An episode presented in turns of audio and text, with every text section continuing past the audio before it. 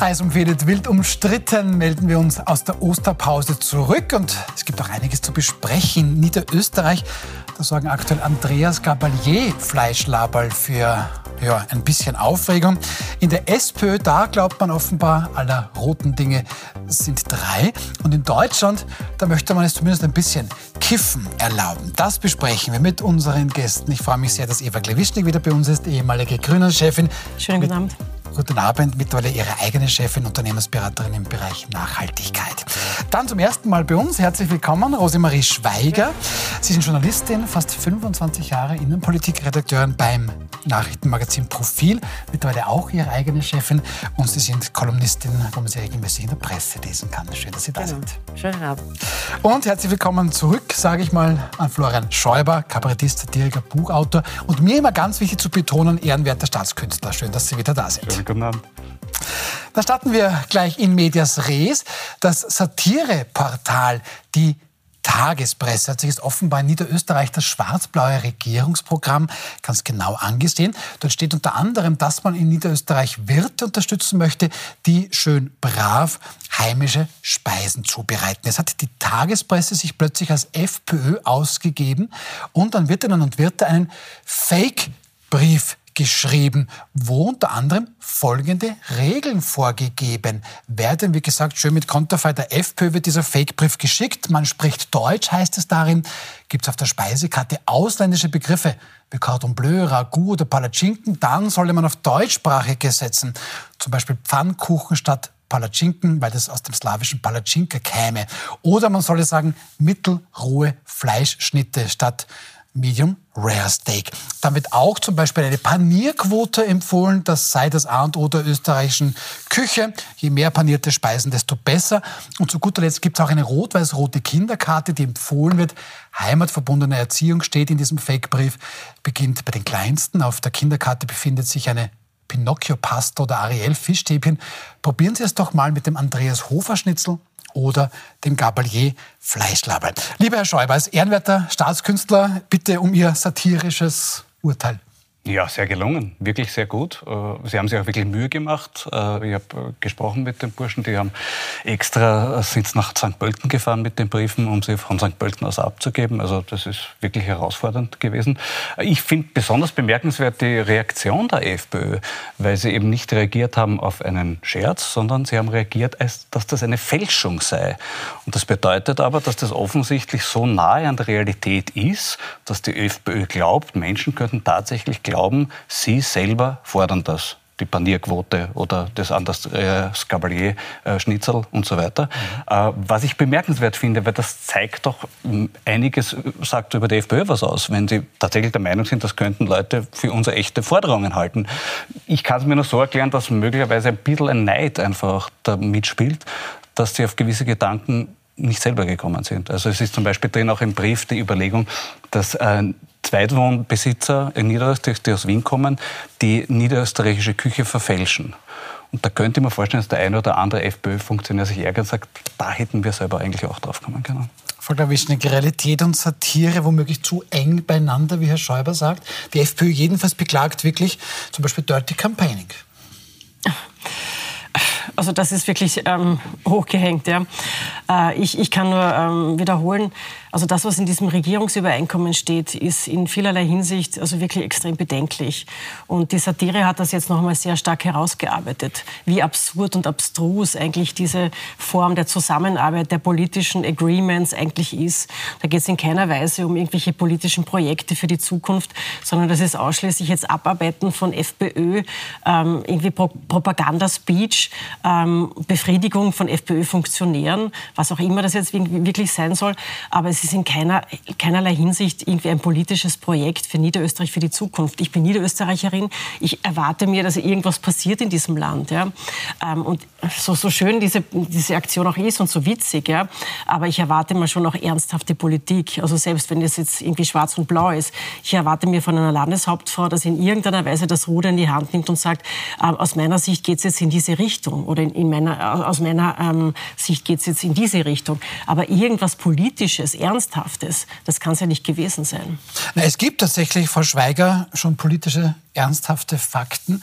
Ähm, Schwarz-Blau hat jetzt für Niederösterreich einen Wohn- und Heizkostenzuschuss präsentiert. Da macht man aber Ausnahmen. Also nicht für Asylwerber, nicht für Menschen aus Drittstaaten, die noch keine fünf Jahre in Niederösterreich leben. Da meinen es Kritiker sofort, ein rassistischer Heizkostenbonus. Ist es das? Ja, das ist ein bisschen das Gleiche wie bei der Wirtshausprämie. Ich möchte ein, ein paar Sätze noch dazu sagen. Ich finde es äh, penäler Humor, ehrlich gesagt. Und es beeindruckt mich jetzt nicht, dass Sie dafür extra nach St. Pölten gefahren sind, um das aufzugeben, weil da fährt man 20 Minuten mit dem Zug. Also das ist jetzt nicht Das war auch ein Scherz. Das ist, okay, gut. Okay. Na, gut. man- es gibt Menschen, die Humor nicht verstehen ja, man vielleicht mag mir erklären Vielleicht verstehe ich manche satirischen Dinge nicht so ganz. Mag sein. Äh, ich habe jetzt extra nochmal nachgeschaut im Programm dieser Regierung. Da steht drin, dass eine Wirtshausprämie erarbeitet wird. Also die gibt's Nein, noch ja. nicht so wirklich. Alles, was darüber geschrieben, gesagt, gewettert wird, ist, entspringt der Fantasie von anderen. Wir machen die ganze Zeit Werbung für die FPÖ. Die kommen gar nicht auf solche Ideen. Aber indem jetzt alle sagen, "Ma, das wird ganz schrecklich und da wird's dann irgendwie alles Mögliche geben und die armen Kebabstandeln kriegen nichts. Das ist alles Werbung für die FPÖ. Die müssen keinen Finger rühren und das erledigen ihre Gegner sozusagen. Und das Gleiche ist es jetzt mit diesem Heizkostenzuschuss.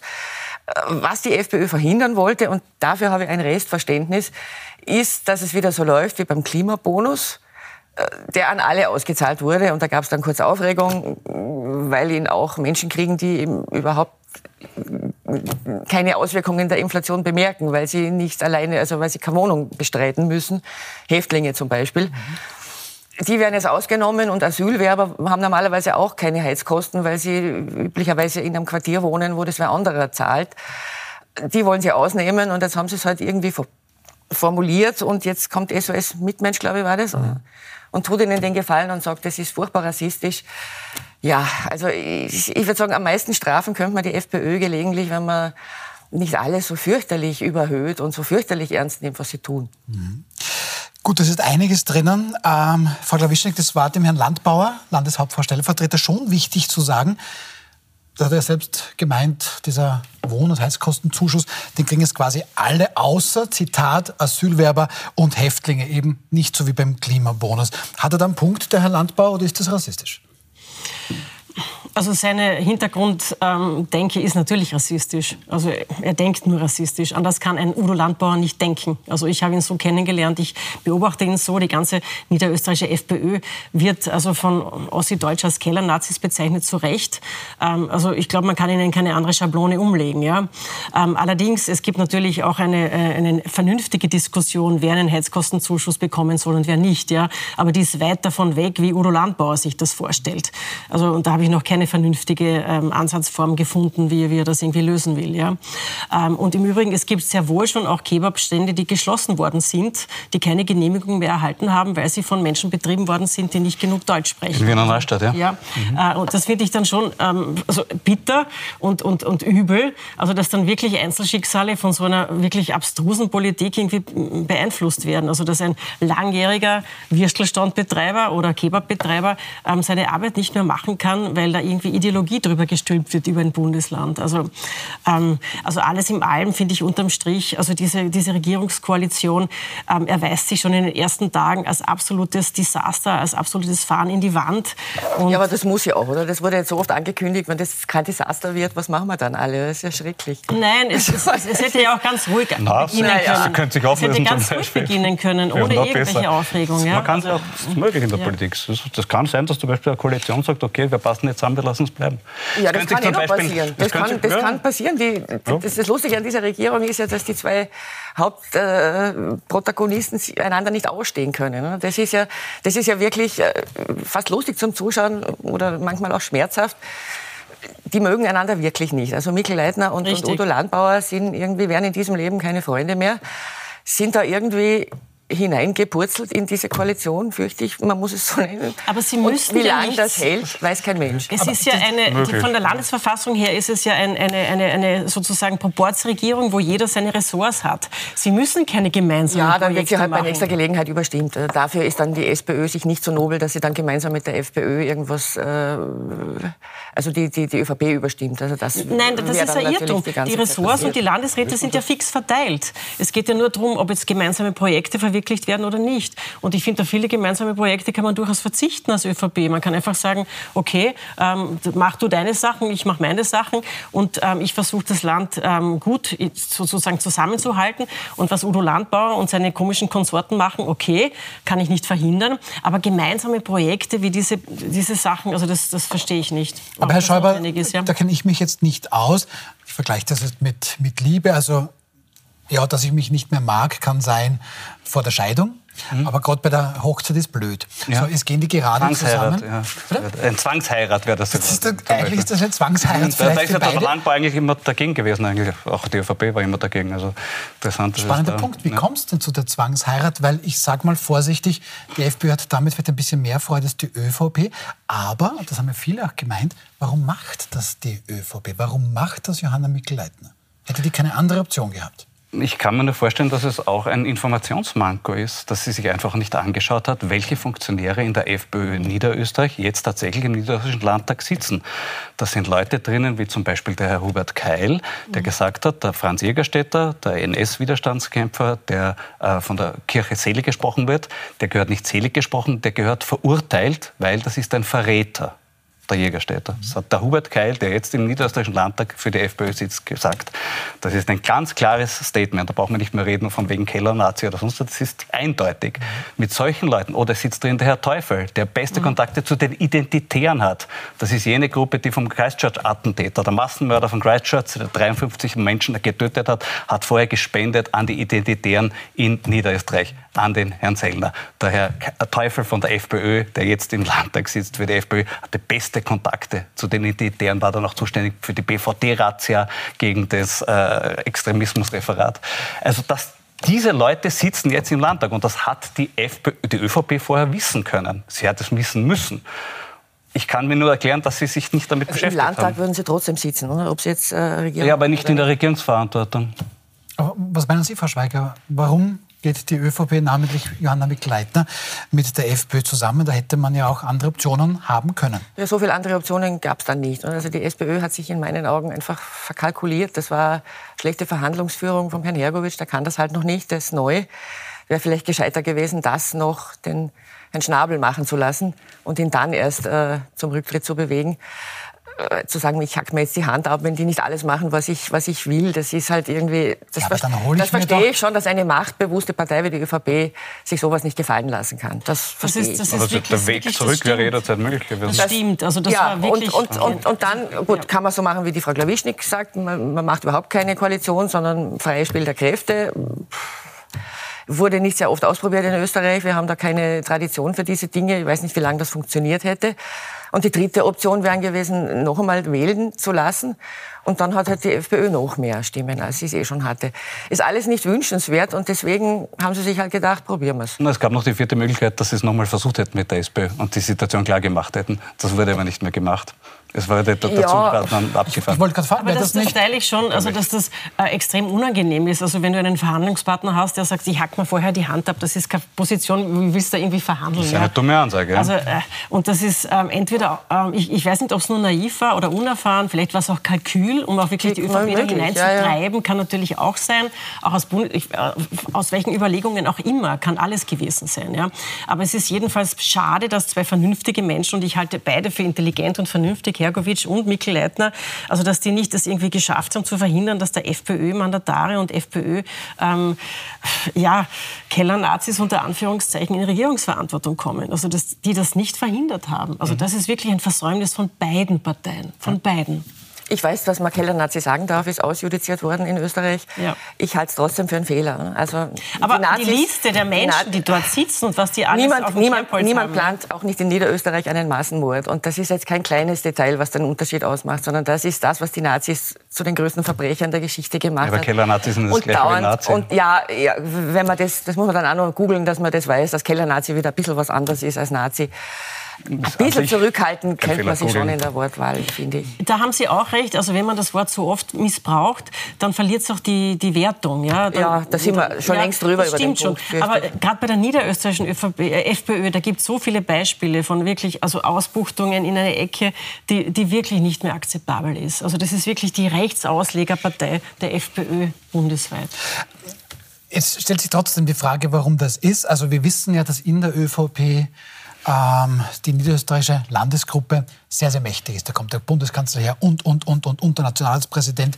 Ähm, Johanna Mikleitner wird es ja wohl nicht, Herr Schäuber, aus Spaß an der Freude gemacht haben. Die wird sich ja mindestens Rückendeckung auch geholt haben vom Bund. Das heißt, welches Kalkül steckt da womöglich hinter Schwarz-Blau Niederösterreich? Kann man spekulieren darüber. Möglicherweise wurde sie vom Bund unter Druck gesetzt. Andere wundern sich, dass sie sich unter Druck setzen lässt. Möglicherweise war innerhalb der ÖVP Niederösterreich die Situation so aufgebaut. Möglicherweise hat der Schneeberger in Wiener Neustadt eine verheerende Rolle gespielt. Der hat ja schon in der Zeit unter Erwin Bröll eine verheerende Rolle in der niederländischen Landespolitik gespielt und galt als extremer Rechtsverbinder. Und durchaus denkbar, dass der sitzt dort auch in der gleichen Stadt mit Herrn Landsbauer, dass da quasi das, äh, die Wurzel des Übels gelegt wurde, ist denkbar. Äh, ob die Bundespolitik so wahnsinnig glücklich darüber ist, über die Koalition, ich weiß es nicht, bin mir nicht sicher. Frau Glawischnik, Sie sind der Nummer eins, was die politische Erfahrung betrifft, hier bei uns am Tisch. Ähm, ist es zulässig, dass man das womöglich aus dem Bund vielleicht sogar für gut befunden hat, wenn man im Bund auch sagt, na gut, mit den Grünen wollen die Schwarzen sowieso nicht mehr, mit den Roten wird es eng, so wie die derzeit beide Parteien im Eck sind. Also muss ich mich ja sowieso in Richtung Blau-Schwarz oder Schwarz-Blau orientieren. Das soll Niederösterreich schon mal vorgehen. Ist es zu viel Verschwörungstheorie oder ist sowas schon auch möglich? Ähm, ich, ich glaube, dass die Bundes-ÖVP immer noch nicht jetzt genau weiß, wie sie sich aufstellen soll. Es hat natürlich ähm, August Wöginger Clubobmann in der ÖVP im, im, im, Parlament hat gesagt, Schwarz-Blau ist nicht ausgeschlossen. Also die hat diese Tür auch aufgemacht, erstmals, ja, ähm, wieder, also nach Ibiza. Ähm, also natürlich gibt es natürlich auch diese Überlegung. Aber ob da wirklich jetzt eine Strategie dahinter ist, weiß ich nicht. Also ich glaube, dass die ÖVP immer noch damit beschäftigt ist, also ihre Wunden zu lecken, sich wieder neu aufzustellen. Also die Wahlkämpfe jetzt alle mal zu überstehen. Es ist Niederösterreich, jetzt kommt dann noch Salzburg, was noch wichtig ist. Ähm, gut, Kärnten haben sie irgendwie mit einem blauen Auge irgendwie abgeräumt eingeräumt. Aber äh, also sich wirklich da jetzt auf Nationalratswahlen und die, die, die Perspektiven danach vorzubereiten, ich glaube, das ist noch zu früh, um da wirklich große ähm, strategische Perspektiven irgendwie dahinter zu sehen. Ich meine, eine Partei funktioniert doch nicht so, dass sie dann so langfristig mhm. schon plant. Also du versuchst den nächsten Tag zu überlegen, die nächste Woche ähm, und, und irgendwie die Krisen irgendwie halbwegs auszustehen und, und ja, und that's it. Ja. Ich meine, eins muss man vielleicht schon auch dazu sagen. Jetzt ist es wenigstens eine Regierung in Niederösterreich, in der zumindest eine der, Parteien, der, der beiden Parteien Wahlsieger war. Äh, Schwarz-Rot, das wäre quasi ein, ein, ein Pakt der Verlierer gewesen. Jetzt ist wenigstens die FPÖ dabei, die der große Sieger war an diesem Wahlabend. Äh, und das ist natürlich auch ein, ein, ein Aspekt, der gern zu kurz kommt in, in solchen Debatten über was man alles darf oder nicht darf mit der FPÖ. Diese Partei wird gewählt. Die haben sich erholt von Ibiza, das sieht man. Herbert Kickel ist im Bund gerade in den Umfragen zumindest, äh, meilenweit in Führung. Und da wird es ein bisschen kompliziert dann, oder? Man kann nicht äh, sagen, die Partei darf antreten bei Wahlen, aber wenn sie dann Erfolge hat, hinterher darf sie dann nichts oder sie darf nichts damit sie darf anfangen. mitspielen, aber nicht gewinnen. Genau. Das, das ist auch ein bisschen schwierig, oder? Ja, das ist ein bisschen eine Missachtung auch von demokratischen auch, Entscheidungen. Das, das Spin der FPÖ. Ich meine, 75 Prozent der Leute in Niederösterreich haben die FPÖ nicht gewählt. Es ist überhaupt nicht zwingend, dass die FPÖ in es einer Regierung ist. Es ist nicht zwingend, aber es ist auch nicht zwingend, dass man sagt, ihr dürft es auf gar keinen Fall, oder? Weil ihr seid Na, wenn man Überzeugung hat, zu schlecht für alles. Nicht so 40, 40 Prozent für eine Landeshauptfrau ist noch einmal ein ordentliches Vertrauensvotum. Das ist wahnsinnig viel. Ja, meine, sie hat halt trotzdem haben, viel verloren. Ja. Also, also gut, sie hat verloren, aber also wer hat noch absolute Mehrheiten jetzt in aber, Europa? Aber also, das, das Herr Schäuber, da argumentiert man ja auch in Niederösterreich, wo man sagt, knapp die 40 Prozent für Johanna Mikleitner, 25, 26 für die FPÖ.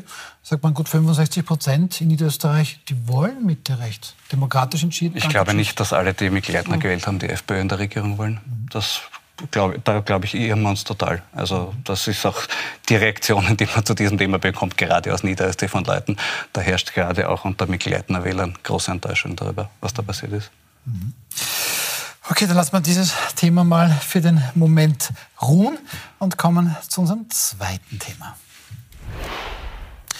Aller roten Dinge sind drei, könnte man sagen, aus den ursprünglich 73 Kandidatinnen und Kandidaten, darunter angeblich auch die Giraffe, der eine Giraffe aus dem Tiergarten Schönbrunn, sind ganz konkret eine Kandidatin und zwei Kandidaten geblieben. Welche Überraschung, die großen drei. Das sind jedenfalls mal der Herausforderer, der burgenländische Landeshauptmann Hans-Peter Doskozil. Das ist Pamela Rendi-Wagner, die an sich gewählte Bundesparteivorsitzende und Andreas Babler, der Robin Hood aus der Kleinstadt Dreiskirchen. Spannend hier auch, Drei Ebenen sind hier. Pamela Rendi-Wagner, die Bundesebene, Hans-Peter Doskozil die Landesebene und ganz nah an seinen Bürgerinnen und Bürgermeister, äh, Bürgerinnen und Bürgern ist natürlich ein Bürgermeister, also hier auch die Gemeindeebene. Herr Schäuber, da hat es jetzt offensichtlich schon mal einen Wahlkampfstart gegeben. Jetzt sind es halt wirklich nur diese drei, die anderen 70 inklusive Giraffe sind raus. Es scheint schon zu beginnen. Pamela Rendi-Wagner mahnt heute Andreas Babler, der das aktuelle Kasperltheater in der SPÖ als Kasperltheater bezeichnet hat, er solle da auf seine Wortwahl achten. Schön, ja. Ich glaube, das ist eher aus der Verzweiflung geboren. Ich glaube, bei Pamela Rentewagen ist ein intelligenter Mensch und die auch realistisch die Situation einschätzen kann. Und äh, in der jetzigen Situation hat sie einfach die schlechtesten Karten von allen dreien. Weil das wäre tatsächlich nach all diesen Querelen das verheerendste Signal an die Wählerinnen und Wähler, zu sagen, es bleibt alles beim Alten. Und das macht einfach Pamela Rede-Wagner weiter so wie vorher. Äh, ich frage mich bei diesem Thema eigentlich nur, warum die Wiener SPÖ noch immer auf Rendi Wagner setzt. Das ist scheinbar irgendein seltsamer Beharrungstrieb in dem Zusammenhang. Aber realistisch gesehen kann ich mir ehrlich gesagt nicht vorstellen, äh, dass, dass das Ergebnis dann sein soll, dass erst wieder Rendi Wagner Spitzenkandidatin ist. Noch dazu, wo ja tatsächlich das Fazit der letzten Wochen ist, der Eindruck in der Partei ist, sie schafft das nicht. Sie ist als äh, Spitzenkandidatin für die Wahl bringt sie das einfach nicht, was man sich von ihr erhofft hat. Sie hat auch lang genug Zeit, äh, das Gegenteil zu beweisen. Und jetzt muss man irgendeinen Neuanfang machen. Und das geht nur mit einem neuen Vorsitzenden. Also war es das jetzt für Pamela Renti-Wagner? Können wir diesen Ausgang quasi dieser Mitgliederbefragung schon vorwegnehmen? Also ähm, ich war immer eine, die sie sehr verteidigt hat, weil ich ähm, gesehen habe, dass sie von Anfang an sehr im Stich gelassen worden ist. Ähm, also die ganzen Landesparteivorsitzenden haben erste Reihe Fußball zugestehen. Also eine Parteivorsitzende soll jetzt mal das, den Kahn aus dem Dreck ziehen und alles alleine machen ähm, und, und eigentlich keine Unterstützung gehabt hat. Ähm, und natürlich musst du ein politisches Geschäft auch lernen. Äh, da, da, stimmt, da stimme ich Ihnen total zu. Das kann man nicht irgendwie von, von Natur aus. Äh, und sie hat auch Zeit gehabt und sie hat es auch nicht erlernt, das stimmt auch. Aber sie hat auch wenig Hilfe gehabt und das ist irgendwie schade. Ich halte sie für eine intelligente, vor allem auch integre Persönlichkeit. Mhm. Ähm, sie ist die erste Frau an der Spitze der Sozialdemokratie und ich finde es bemerkenswert, wie die Sozialdemokratie damit umgeht, erstmals eine Frau an der Spitze zu haben. Ich glaube, das ähm, ist der einzige Grund, warum sie noch an der Spitze ist, dass sie eine Frau ist. Ich, weil, ich glaub, keiner, weil keiner die erste Frau an der SPÖ-Spitze quasi jetzt killen will. Mhm. Ja, vielleicht hat es auch keiner ausgehalten, dass es eine erste Frau an der Spitze der Sozialdemokratie gibt. Ich weiß es nicht. Jedenfalls, ich habe wenig Unterstützung für sie wirklich gesehen. Allerdings jetzt, und, und da stimme ich allen Kritikern und, und Kritikerinnen irgendwie zu, ähm, die Performance jetzt ist aus meiner Sicht auch nicht mehr genügend. Ja. Ich habe das schmerzlich vermisst, also in den letzten Wochen, dass es in irgendeiner Weise eine Vision oder irgendeine Zukunftsperspektive für die Sozialdemokratie gibt. Aber äh, übrigens auch für alle drei stimmt das jetzt im, im Übrigen. Ja. Ähm, wir wir haben eine Gleichzeitigkeit von so vielen Krisen im Moment, ja, global. Und hier irgendwie eine Antwort zu finden oder hier irgendwie ähm, Perspektiven zu entwickeln, wo man sich wieder anhängen kann, wo man irgendwie Hoffnung entwickeln kann. Also das fehlt mir komplett. Ja. Und, und Randy Wagner hätte jetzt hier sehr viel Zeit gehabt, auch so etwas zu entwickeln und nicht so zu kommunizieren über ähm, Kasperltheater hin oder her, sondern wirklich über inhaltliche Fragen, über inhaltliche Themen. Und was mir wirklich äh, also wirklich sehr wehgetan hat, ist, sie ist Clubobfrau, sie ist ähm, Parteichefin, sie ist Parlamentarierin ähm, und dass bei der Zelensky-Rede im Parlament so viele Parlamentarier gefehlt haben mhm. von Seiten der SPÖ. Das ist für mich als, als, als Parlamentarierin nicht nachvollziehbar. Selbst wenn ich mit dieser Person nicht einverstanden bin oder mit ihren Positionen nicht einverstanden bin, ich setze mich hin und höre mir das an. Das ist meine verdammte Pflicht. Und selber auch noch für die Außenpolitik zuständig bin Absolut, in der Partei. Ja. Ähm, und dann im Nachhinein zu sagen, ich bin krank, vielleicht war sie mhm. wirklich krank, aber dann musst du es anders machen. Dann musst du vorher sagen, es tut mir leid, ich bin nicht da, ich lasse mich vertreten von einer mhm. würdigen Persönlichkeit. Aber so geht das gar nicht. Also das war für mich auch wirklich der persönliche Todesstoß, also an Unterstützung. Also das geht für mich gar nicht mehr. Ja. Mhm. Frau Schweiger, Pamela Rendi-Wagner eigentlich schon durch? Wie sehen Sie das? Ich weiß nicht, ob man den Satz im Fernsehen sagen darf. Ich, ich weiß es wirklich nicht, wie das ausgeht. Ich habe auch kein Gefühl dafür, weil ich kenne zu wenig SPÖ-Mitglieder, ehrlich gesagt. Und die werden das jetzt erst einmal, in, also in, in, einem ersten Schritt, ob sie es dann letztgültig entscheiden, weiß man nicht, aber im ersten Schritt. Ja, aber Sie sind Innenpolitik-Expertin. Ähm, ja, und wenn Sie sich die ist, drei Personen anschauen. Aber es ist ein bisschen schwierig im Moment, weil wir haben ein, ein, eine Partei mit sehr vielen Mitgliedern. Jetzt sind es noch fast 10.000 mehr die jetzt erst beigetreten sind. Man sagt mir, die sind alle beigetreten, weil sie den Andi Babler unterstützen wollen. Kann stimmen oder auch nicht. Mhm. Äh, dann gibt es sehr viele Pensionisten in der SPÖ äh, unter den Mitgliedern. Denen gefällt Randy Wagner vielleicht nicht so schlecht. Die haben es ja gerne ein bisschen ruhig. Die, die wollen jetzt nicht jeden Tag irgendwie äh, äh, Riesenaufregung und Theater. Ich kann das überhaupt nicht einschätzen was die von, von ihrer Parteichefin halten. Und die erste Mitgliederbefragung, die sie gemacht hat, ging ja nicht so schlecht aus, wieder erwarten. Also es kann auch sein, dass wir uns alle furchtbar täuschen also, mit, ja, ja. mit, diesen, mit diesen mhm. Analysen. Mhm. Also Vorsicht mit einer, mit einer vorstellenden ja. Analyse, sagt Frau Schweiger. Herr Schäuber, schauen wir uns aber trotzdem die anderen beiden an. Ja? Ähm, Hans-Peter Doskozil und Andreas Babler. Wenn Sie sagen, wenn ich Sie richtig verstanden habe, dann wird es Randy Wagner nicht, meinen Sie? Ja, es dann wird, müsste es, sie einer der anderen nein, es, ist, es kann immer, es ist in dem Fall tatsächlich das Worst-Case-Szenario für die SPÖ. So ist es, okay. Und das ist natürlich noch was möglich. Werden, ja, was wäre das Best-Case-Szenario aus Ihrer Sicht? Ich möchte dazu was sagen zum, ja? zum Frauenthema. Das ist mir tatsächlich abgegangen in der jetzigen Diskussion, weil Frauen gesagt haben, sie hat es eben als Frau besonders schwer gehabt und das ist ein, ein, ein, ein eigenes Thema. Ich finde es wahnsinnig schade, dass keine Frau antritt. Mhm. Und konkret Barbara Blaha wäre mhm meines Erachtens eine hervorragende Spitzenkandidatin für die SPÖ, die für ganz viele Felder abdeckt, gleichzeitig auch intellektuell hervorragend aufgestellt ist, äh, glaubwürdig etc. etc. super verkäuflich in der Öffentlichkeit, äh, verkäuflich hoffentlich nicht, verkaufbar. Aber sie gehört ja auch zur wild umstrittenen Crew, wenn ich das so sagen darf. Barbara Blaha kann man auch hier in diesem Studio erleben. Gut, aber es ist es halt nun mal keine andere Frau geworden. Sie sagen Randy Wagner Worst-Case-Szenario, dann bleiben eben noch Hans-Peter Doskozil und Andreas Babler, Klammer auf, falls der Liesinger Gang nicht noch was anderes einfällt. Das muss man auch immer dazu sagen, Klammer zu. Wie wäre es denn aus Ihrer Sicht dann das Best-Case-Szenario? Doskozil, Babler? Ich glaube, das kann man wirklich noch überhaupt nicht sagen. Man kann jetzt auch noch nicht sagen, wer wie gut beim Wähler ankommen wird. Das ist momentan eher, wirkt es so, als wäre Tosco-Ziel, äh, hätte da die höheren Chancen. Allerdings ist Babler gerade erst am Anfang bei seiner Positionierung in der Öffentlichkeit. Und es kann schon noch sein, dass er sehr, sehr gut punkten kann, sehr gut realisieren kann. Und vice versa vielleicht die Tosco-Ziel-Fans, die ihn äh, gewählt hätten, möglicherweise zu Babler um, äh, um, umzuschwenken bereit sind. Also da, das ist echt zu früh zu sagen. Vielleicht finden sie auch noch zusammen, auch das will ich nicht ausschließen. Äh, wäre natürlich für die äh, Grundsituation Situation der SPÖ nicht ganz falsch, wenn man das Gefühl hätte, jetzt wird wirklich an einem Strang gezogen. Ob das möglich ist, weiß ich nicht. Ich möchte nur eines sagen, es ist so wahnsinnig schwierig, eine Partei zu führen in einer Konfliktsituation. Also wenn du nicht äh, alle Leute hinter dir hast, also wenn du irgendwie nach außen hin arbeiten musst, du musst dich ähm, gegenüber anderen Parteien aufstellen, du musst inhaltliche Visionen entwickeln, du, du, musst Reden halten und du hast trotzdem ein Drittel oder zwei Drittel der Leute nicht hinter dir. Ja? Mhm. Und, und, und, das zu verbinden, ist für jeden dieser drei so unfassbar schwer. Also und ähm, ich glaube, äh, es geht nicht nur um diese Personen, sondern es geht auch um die Partei an sich. Die Partei und die SPÖ und ihre Spitzenfunktionäre, da gehören die Landeshauptleute dazu, die gesamten Teams müssen sich wirklich darauf besinnen, wieder eine gemeinsame Bewegung zu werden. Egal wer da vorne steht. Eine einzelne Person kann das in keiner Weise in irgendeiner Form schaffen. Die ist verloren. Die ist absolut verloren. Völlig richtig. Nur in der jetzigen Situation wird es nicht anders gehen, als dass man sich auf eine Person einigt. Eine Person entscheiden. Und den Neuanfang quasi damit im Zeichen gibt. Kein Mensch nein, das kann das ja, nein, nein. in der Partei.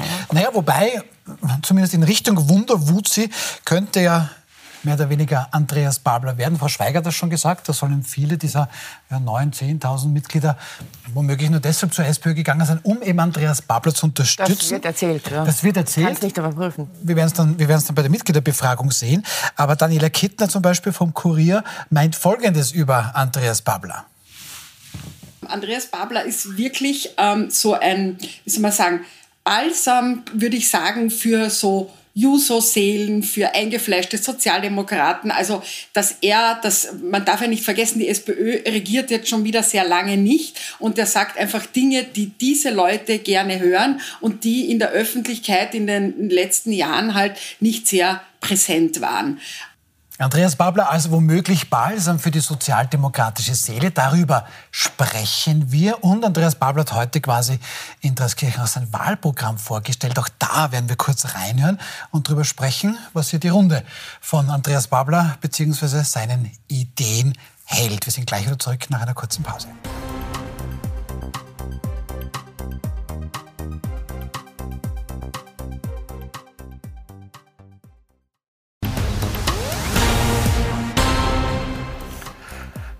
Willkommen zurück bei Wild umstritten. Wir sprechen gerade über Andreas Babler, der, so meint es zumindest Kurierjournalistin Daniela Kittner, ein bisschen balsam wäre für die sozialdemokratische Seele. Frau Klawischnik, ist er das? Andreas Babler, da irgendwie der Gott sei bei uns, der Messias der Sozialdemokratie, wenn man zum Beispiel auf Twitter liest, da sind ja ganz, ganz viele Menschen wirklich sehr, sehr begeistert. Endlich einer, der die Sozialdemokratie nach vorne bringt. Sehen Sie das auch so? Also er hat mit Sicherheit eine große Begabung, also so Tagesthemen, aktuelle Themen, Lebensthemen ähm, irgendwie politisch abzuholen. Also er spricht von warmen Essen für die Kinder, also er spricht von, wie geht es der Mindestpensionistin.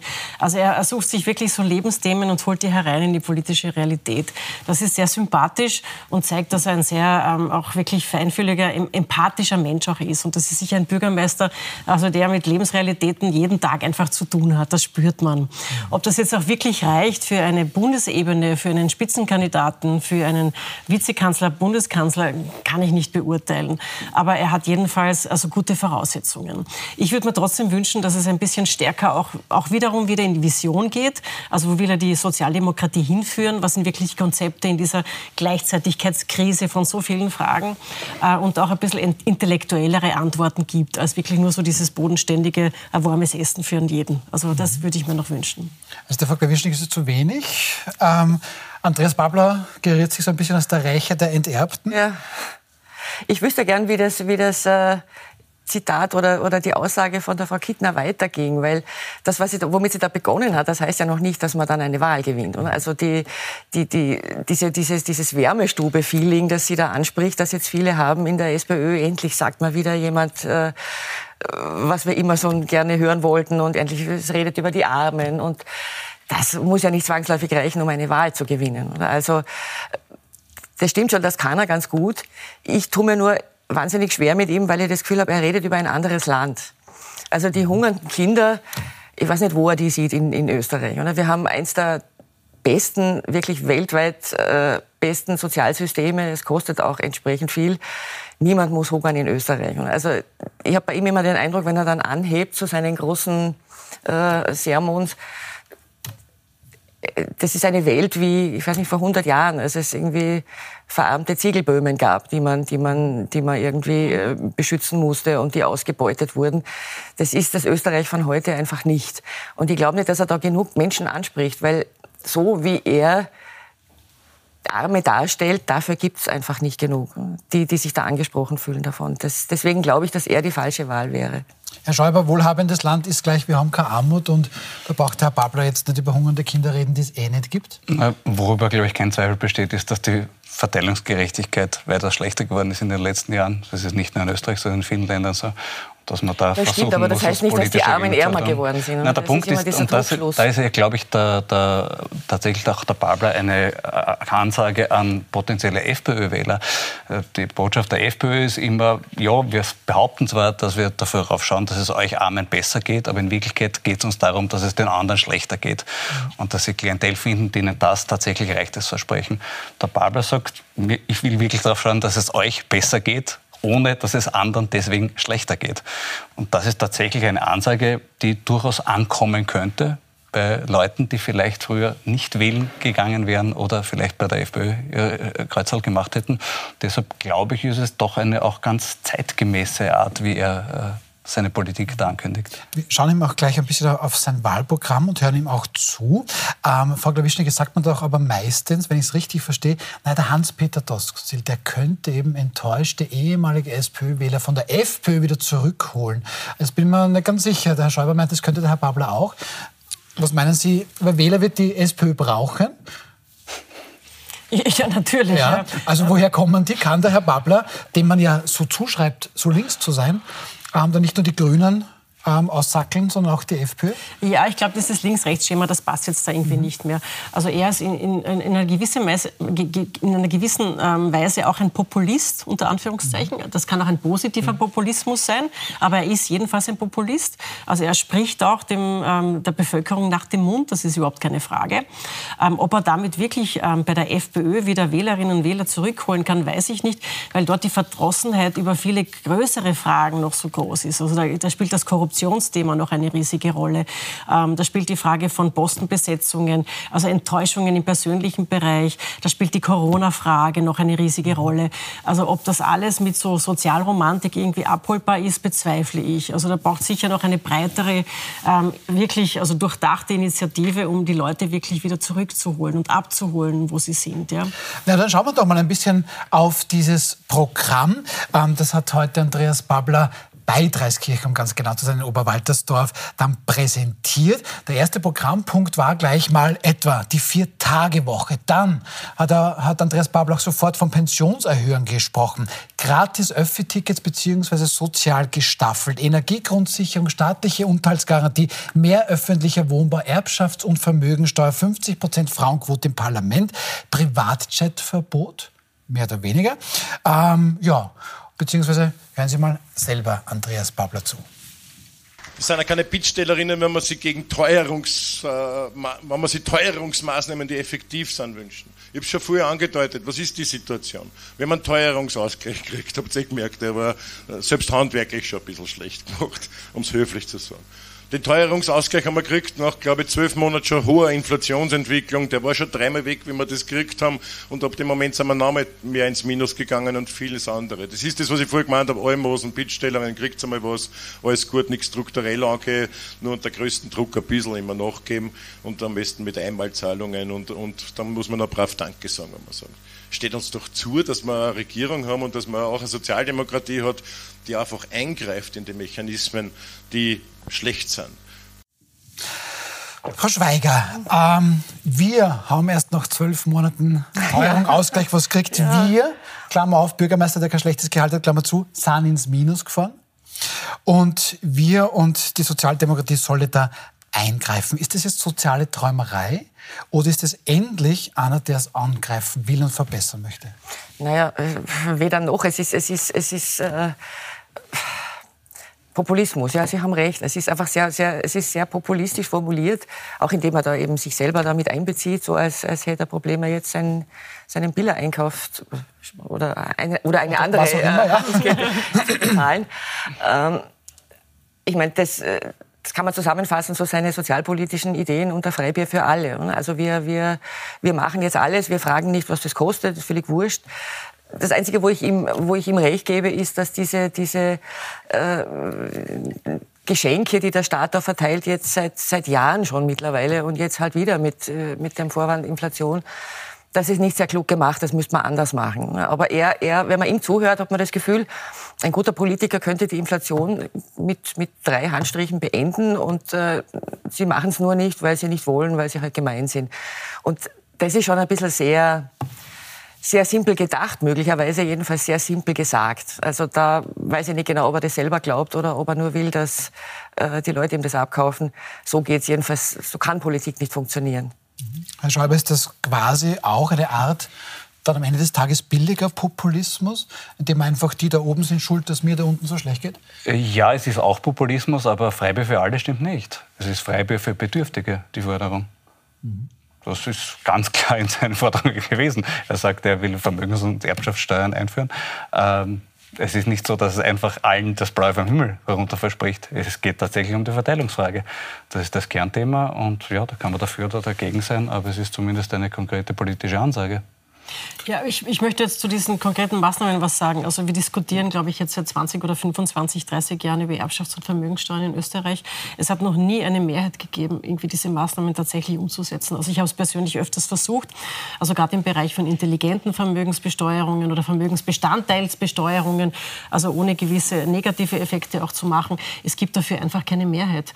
Und ich glaube, das muss man auch irgendwann einmal auch ähm, zum Ausdruck bringen. Man kann das fordern und man kann das irgendwie sehr schön auf ein Plakat schreiben, aber es gibt dafür in Österreich definitiv in den nächsten also Jahren. Also die jüngsten Umfragen sagen aber was anderes. Es gab erst unlängst eine Umfrage, die genau dieses Thema sich hergenommen hat und da war eine Mehrheit sehr wohl dafür. Naja, inhaltlich, ja. Stand da dabei, wie das, wie das gemacht machen? wird? Das, ja, also, das, ist ja die also Frage, oder? Ab also wann das dann greift? Das, oder? Weil wenn man Natürlich, sagt, wie es dann ausschaut, also, aber kann ich aus diesem Grunde prinzipiell alle Vermögenssteuern also ich, erinnere, ich erinnere an Werner Feimann, der irgendwie Vermögenssteuern gefordert hat, also für ich, die Millionärssteuer gefordert hat. Das waren irgendwie so plakative Geschichten, ohne wirklich dafür irgendeine Ja, dann hat sich ja der Herr Dichand beim Herrn Feimann angerufen und gesagt, na, was ja. sicher nicht. Nein, das, das weiß ich nicht. Ehrlich gesagt halte ich schon. Ich wollte nur seriöserweise darauf hinweisen, dass es keine politische Mehrheit für diese Projekte gibt. In keiner Weise. Ich hatte auch immer den Verdacht, dass, es, dass, dass die es SPÖ andere Möglichkeiten geben muss, um solche Sozialvisionen zu finanzieren oder zu realisieren. Ja, aber es ist in anderen Ländern der Welt auch möglich. Und die Mehrheit ist eigentlich tatsächlich, wenn die Mehrheit der Wähler es will,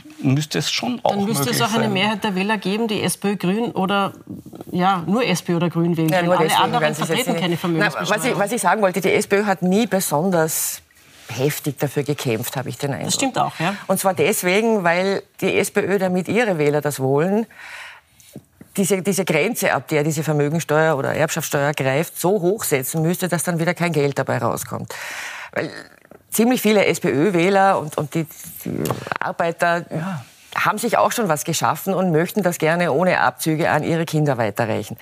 Und wenn man jetzt aber ab einer Million oder wo anfängt, dann ist das irgendwie ein Verwaltungsaufwand, der dann nichts bringt. Also man ja, müsste ja. viel tiefer gehen und da gibt es keine Mehrheit. Das ist völlig richtig, aber da hat sich in den letzten Jahren wirklich was verändert, nämlich dass dieses oberste Prozentsatz ist das oberste 0,0001 Promille, das so superreich ist. Und wenn man dort abschöpfen würde, würde es mittlerweile tatsächlich die Summen ergeben, die früher das oberste Prozent ergeben hätte. Da also, gibt es sicher Möglichkeiten. Also das, das hat sich Stiftungsbesteuerung, alles Mögliche. Ja. Nur ich sage noch einmal, es gibt dafür außer SPÖ und Grüne keine Parteien, die das vertreten. Und bei der SPÖ bin ich mir auch nicht 100 sicher.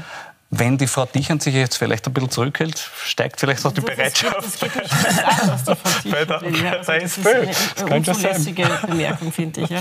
Aber gut, dann haben okay. wir mal über die SPÖ auch gesprochen. Und dann schauen wir mal zu unseren Lieblingsnachbarn nach Deutschland und kommen zu unserem dritten Thema.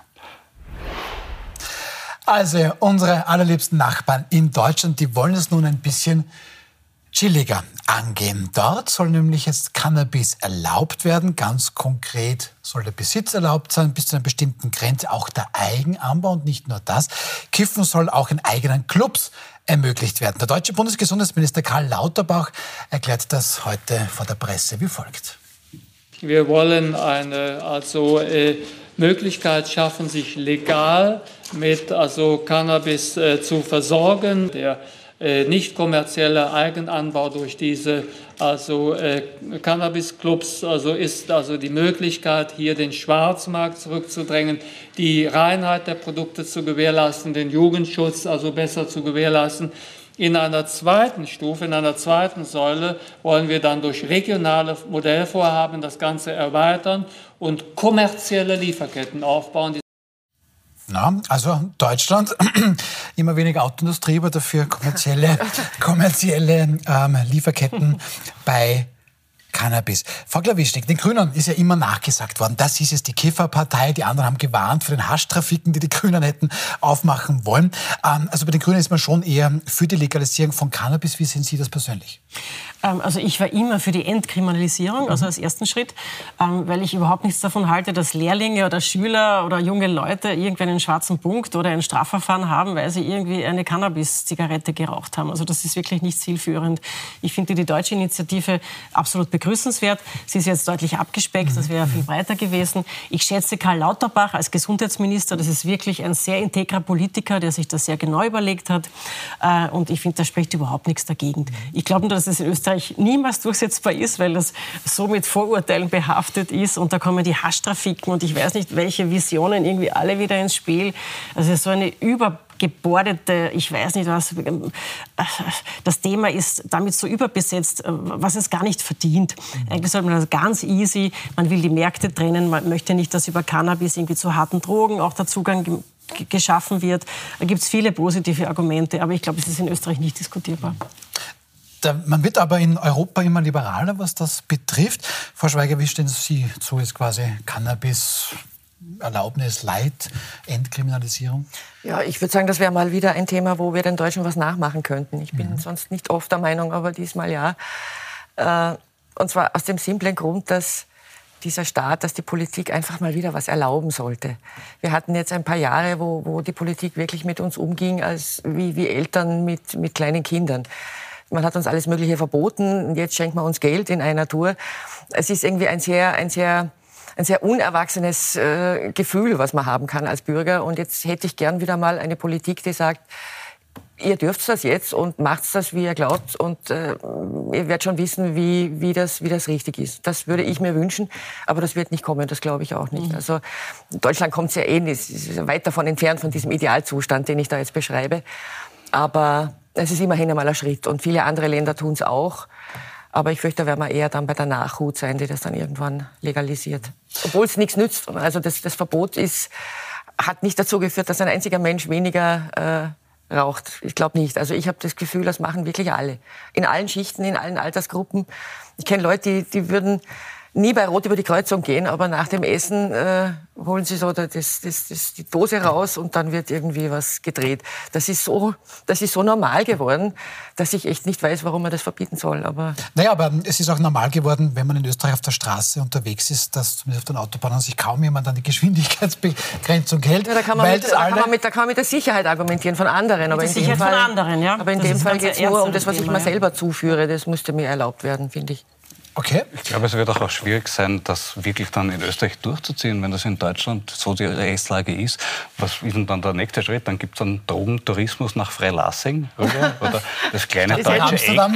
Eck. Es wird das Schneizelreit ist das neue Amsterdam oder was? Also das kann ich mir in der Praxis schwer vorstellen. Ich glaube, da wird die österreichische Politik wird ja nicht viel anders überbleiben, als da irgendwie dann mitzuziehen. Mhm. Wo darf man es denn eigentlich dann rauchen in Deutschland? Ist das jetzt schon klar? Darf man das in Schneizelreit auf jeden Fall. So, so, ja, aber, aber wo? In, in, in, ja. äh, im, Im Park oder, oder, also Social, oder? Social Cafés sind das, ja. Okay. Es sollen tatsächlich so, so, so, eigene Clubs kommen, wo eben dann auch sichergestellt ist, dass es dort quasi vernünftige saubere, Ware, saubere ja. Ware gibt, die man eben jetzt auch entkriminalisiert oder den Konsum vor allem. Aber äh, Frau Klawischneck, jetzt warten eh die Grünen, glaube ich, bei uns in der Bundesregierung. Das Thema kam gar nicht vor.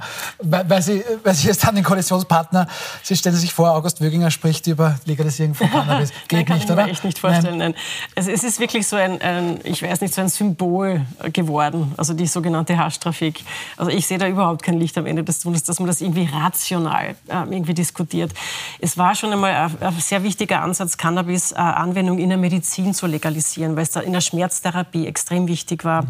und, und, sehr viele Menschen, also sehr viel... Äh, also, also Herbert Haupt, wenn man sich erinnert, damals der FPÖ-Frauenminister, ja. da wäre vielleicht mehr weitergegangen Richtung Legalisierung. Der Herbert Haupt hat das bevor befürwortet, hat immer äh, Jamaika als seine Lieblingsinsel angegeben und dürfte diesbezüglich wirklich fortgeschritten gedacht haben. So gesehen wäre das vielleicht für die niederösterreichische Koalition ein möglicher Wendepunkt, wo man was Überraschendes äh, vielleicht liefern könnte. Es, es, hat nicht wirklich viel Priorität, finde ich, aber es ist irgendwie schade, dass man über solche liberalen Themen in Österreich gar nicht diskutieren kann. Aber äh, jetzt drehen wir das Ganze durch, durch Seitenverkehrt um. Also jetzt wollen wir Cannabis legalisieren. Ähm, warum geht man da nicht überhaupt auch gegen Alkoholmissbrauch vor? Ähm, weil das passiert ja irgendwie nicht so wirklich. Also Alkohol wird da immer auch als Nummer eins genannt, wenn es um Gewalt geht, auch gegen Frauen, auch Gewalt gegen andere. Ähm, weiß nicht, wer bekifft ist, wird vermutlich weniger gewalttätig, als wenn er besoffen ist.